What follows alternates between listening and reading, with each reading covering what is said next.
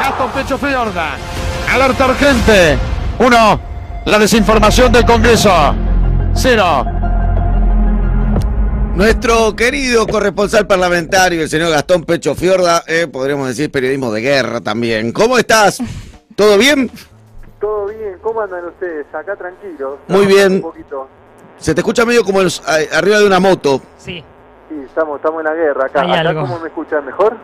Arriba de una moto siempre. Así como un- un- pero así no importa, hacemos como que estás en un ciclomotor eh, repartiendo pizzas porque oh, últimamente el trabajo no alcanza con, con una, un solo laburo. No, por supuesto, hay que, hay que tener un maxi kiosco, ¿viste? Un varias, varias Sí, cosas, por supuesto. sí. Che, se calentó masa. Eso trascendió. masa, Lindo. Es algo recurrente, ¿no? Lo pudrió. eh, lo pudrió, lo- siempre, casi siempre lo pudre el mismo, que es Fernando Iglesias, ¿no? Sí.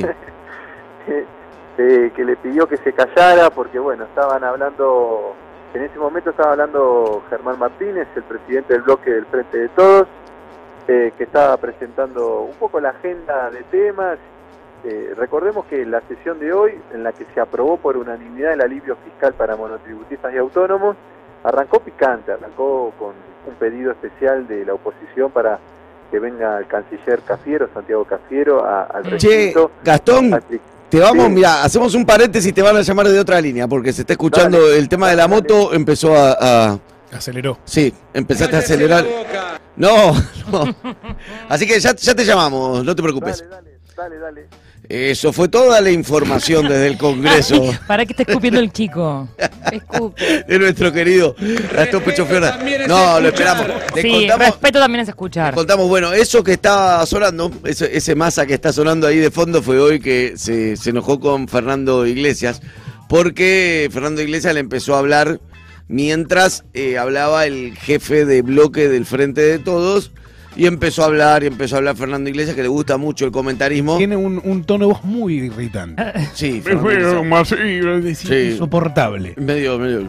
Sí. sí. Es un, un tuitero analógico. Sí, exacto. Así que, que nada, mientras contado ese que, que- que pareció que estirábamos, no, nada que ver. ¿Cómo No. estás, Gastón? ¿Qué? Gastón Fiorda del otro lado. tengo hoy, por Dios. ¿Cómo andan? Bien. ¿Hasta dónde escucharon? ¿Escucharon algo? De lo que- Escuchamos Algo todo. de que invitaron a Cafiero estábamos. Ah, bueno, arran- estaba picante porque, bueno, en esta sesión que parece que reina el amor y la paz, porque aprobaron, hace mucho tiempo que no se aprobaba algo por unanimidad en la Cámara de Diputados, a- a- acuerdos entre el oficialismo y la oposición, como fue lo del alivio fiscal para monotributistas y autónomos, Sí. Eh, eso ven- vende una sesión tranquila, pero no fue así porque al comienzo la oposición pidió, con un- un pedido de preferencia hizo, de eh, citar al canciller Santiago Cafiero que venga al recinto, a la Cámara Baja, para que explique la situación eh, respecto de este avión venezolano. Oh. Eh, bueno, eh, querían pedir la interpelación del canciller. claro. So- que, que- que- que se puso esa moción a votación y, y no, no prosperó el pedido de la oposición. Uh, Germán, Germán Martínez, sí, presidente del bloque del Frente de Todos, estaba como cuestionando esa posición, hablaba de eh, el oportunismo político, bueno, en los lugares comunes que ustedes se puedan imaginar, y del otro lado, eh, diputados del, de Juntos por el Cambio, bueno, criticaban, le decían de todo, sinvergüenza, cara dura, mentiroso, qué sé yo. En ese así era, así a veces son los debates en Sí, el sí. recinto de la Cámara de Diputados. qué En nivel. ese contexto es que Massa le dice, bueno, ¿por qué no se calla, por qué no cierra la boca? A, a uno de los más eh, efusivos eh, diputados que tiene la Cámara y que en ese momento también era de los que más eh, gritaba, eh, como es habitualmente Fernando Iglesias, ¿no? Eh, Claro. eh, ya es un pase de comedia también entre ellos dos, Sí, sí, sí. se acusan mutuamente de, de las peores cosas, eh, pero bueno, hoy, hoy Sergio Massa se llevó el premio a eh, el corrector de, de- de la sesión, ¿no? Porque le pidió que se callara la boca varias veces y bueno, eso fue lo que terminó pasando y los medios obviamente magnifican eh, y reproducen eso que no duró más de 20 segundos, Sí, sí, claro. porque bueno, que, que Pero se que ve. ver, ¿no? También te- te- es ente- son entendibles Sí. los ecos y las repercusiones, ¿no? Oh, a- agenda, a ver, vamos con agenda. Hoy se trataba el alivio. Alivio fiscal para monotributistas y autónomos. No sé si ustedes estuvieron siguiendo la letra chica, pero en la Poco. previa eh, usted vi- vieron las categorías que eh, A, B, C, D, bueno, Sí. el Sí. tributo tiene categorías, Sí. depende de la categoría, tenés un tope de facturación. Sí, Que si vos te excedes de ese tope de facturación, tenés o pasás a la categoría, a pasás, deberías pasar a la categoría siguiente. Claro. Por supuesto que las, las categorías, la facturación había quedado desactualizada, Sí. producto que en cinco meses tenemos casi 30% de inflación. Claro. El, el proyecto que tenía dictamen era actualizar un 29% ese tope de facturación. O sea, para poner un ejemplo, si vos sos categoría y facturabas, podías facturar hasta 50 mil pesos por mes, agregale un 30%, o sea que más o menos de ese techo eleva- se elevaba a 65 mil pesos por mes sin pagar de más, o sea, pagando la misma cuota. Claro. Eso Bien. era para todas las categorías. En línea, en línea con el tema del pago de ganancias, ¿no? Va también en por lo línea mismo. con ¿no? ganancias, en línea con el aumento previsional. Los jubilados le dieron más o menos, Claro. las dos, los dos aumentos más o menos se explican un 29, un 30%. Eh, iba todo en línea. Pero las modificaciones que se hicieron antes de la votación resultan muy interesantes para las categorías más bajas. Esto es, categorías A, B, Y D, o sea, las cuatro categorías más bajas del monotributo, la actualización no va a ser un 30, sino un 60%. Claro. Es decir, que si vos facturabas 50 mil pesos, la actualización del 60 te permite vos como categoría A poder facturar 80 mil pesos por mes. Claro. Em, Esto para las para las cuatro categorías más bajas, ¿no? Claro. Y las más altas, 30. 20 20 29 29,12 Claro. para las categorías más altas, de, de la E para arriba. Está bien. Otra cosa importante, para aquellos que son monotributistas, eh, quizás algunos en relación de dependencia, pero que como eh, por fuera de, de ese vínculo laboral formal son monotributistas, Sí. que Mm. en esos casos no pagan eh, ni aportes jubilatorios ni obra social, pagan solo el impuesto del, del monotributo de Sí. pertenecer al régimen simplificado, para las categorías A y B eso se elimina, es decir, para aquellos monotributistas A que hoy pagan 288 pesos o categorías B que pagan ci- 555 pesos mensuales por facturar en esas categorías, Mm. a partir del primero de julio no van a pagar nada. Ah, mira. Y aquellos, sí, sí, y aquellos monotributistas que pagan eh, todo, solo van a pagar los aportes jubilatorios y la obra social. Bueno, y ese impuesto tampoco lo van a de- lo van a seguir pagando. Excelente. Solo categorías A y B. O sea que las categorías A y B no pagan este impuesto y tienen una actualización del 60%, 60% también para las categorías C y D, y para arriba, la categoría 30 E, casi. para arriba, 29% de actualización en el rango de facturación y van a seguir pagando todos estos impuestos como siempre, ¿no? Ok, o sea, chequeamos después un poco, chequeé nada, los oyentes la información, pero más o menos por lo que está diciendo, empezarían a ser ricos, ¿verdad? Los de la categoría A y B, ¿eh? a partir de este. Eh, en líneas generales beneficia entre autónomos y monotributistas van a pagar un poco menos de impuestos, Claro. ¿no? Hay una, un alivio. Una, el alivio, como se llama. el alivio a casi 4, casi 4,7 millones de argentinos. Claro, es Eh, bastante. pero la, Eh, la recategorización, ¿cuándo es la próxima? Porque mm, supongo que también se van a recategorizar todas las personas, básicamente, en la próxima, porque con esta con estos límites nuevos.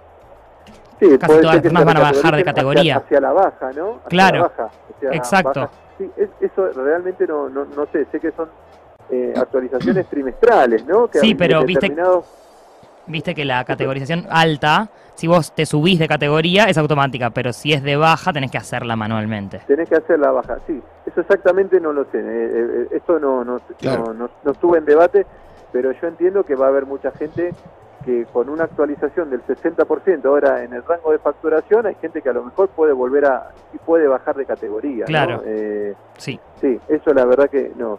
Pero bueno, lo que sí es importante que hoy se aprobó en diputados, la semana que viene lo va a tratar el Senado y la idea es que el en la sesión del 30 de junio el Senado lo, lo apruebe y le dé sanción definitiva, cuestión de que el primero de julio se publique en el boletín Ah, oficial y, entre, y entre ya en vigencia a partir del primero de julio. claro. Eh, es- esta, esta- esta nueva normativa del monotributo Eso- eso hay- autónomos, ¿no? Hubo acuerdos con todos los bloques, ¿no? Con eso, más o menos. Por unanimidad, 237 diputados Mira. presentes, 237 votos a favor. Hace mucho que no se vea una votación eh, así, por Y sí, no. Por eso digo, si uno se queda con esa foto, que creo que la principal es hoy una sesión poco inédita o poco habitual, por lo menos en los tiempos, en los últimos tiempos de, de la Ah, Cámara de Diputados. Porque faltó, entre el oficialismo y oposición, ¿no? porque faltó mi ley, porque está en Colombia.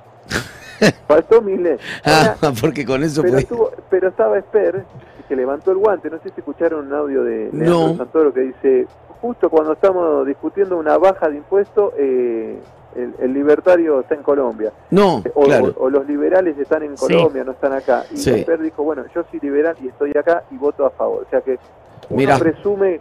Presume, eh, puede inferir que si eh, de haber estado Milei hoy en el recinto votaría, favor hubiese también. votado a favor, ¿no? Claro. si es consecuente también con lo que pregona.